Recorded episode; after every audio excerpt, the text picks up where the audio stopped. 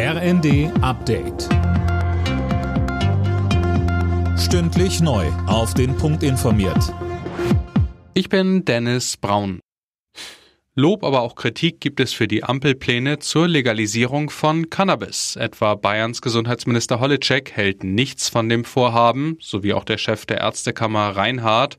Bundesgesundheitsminister Lauterbach allerdings hat seinen Weg nochmal verteidigt.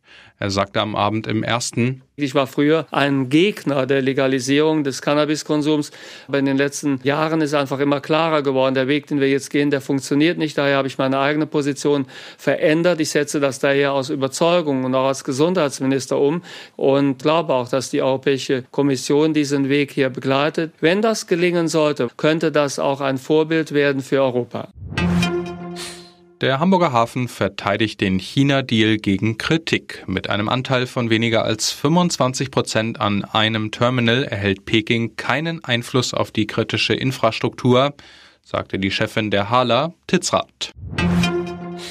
Deutschland plant noch härtere Sanktionen gegen das Regime im Iran.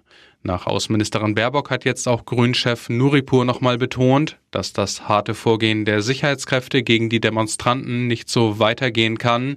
Er sagte am Abend in der ARD, es ist sicher auch möglich, einen Wirtschaftsschrauben weiter zu drehen, aber entscheidend ist jetzt, dass diejenigen belangt werden, die derzeit äh, auf Leute und auf ihre Kinder schießen lassen. Die Zahl der minderjährigen Toten ist gewaltig. Ein weiterer Grund, warum die Leute jetzt äh, nicht mehr Ruhe geben und weiter auf die Straße gehen.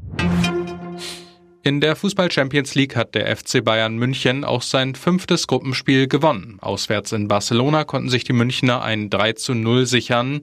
Im Achtelfinale stehen die Bayern eh schon.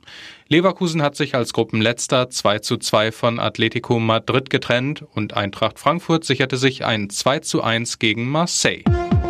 Alle Nachrichten auf rnd.de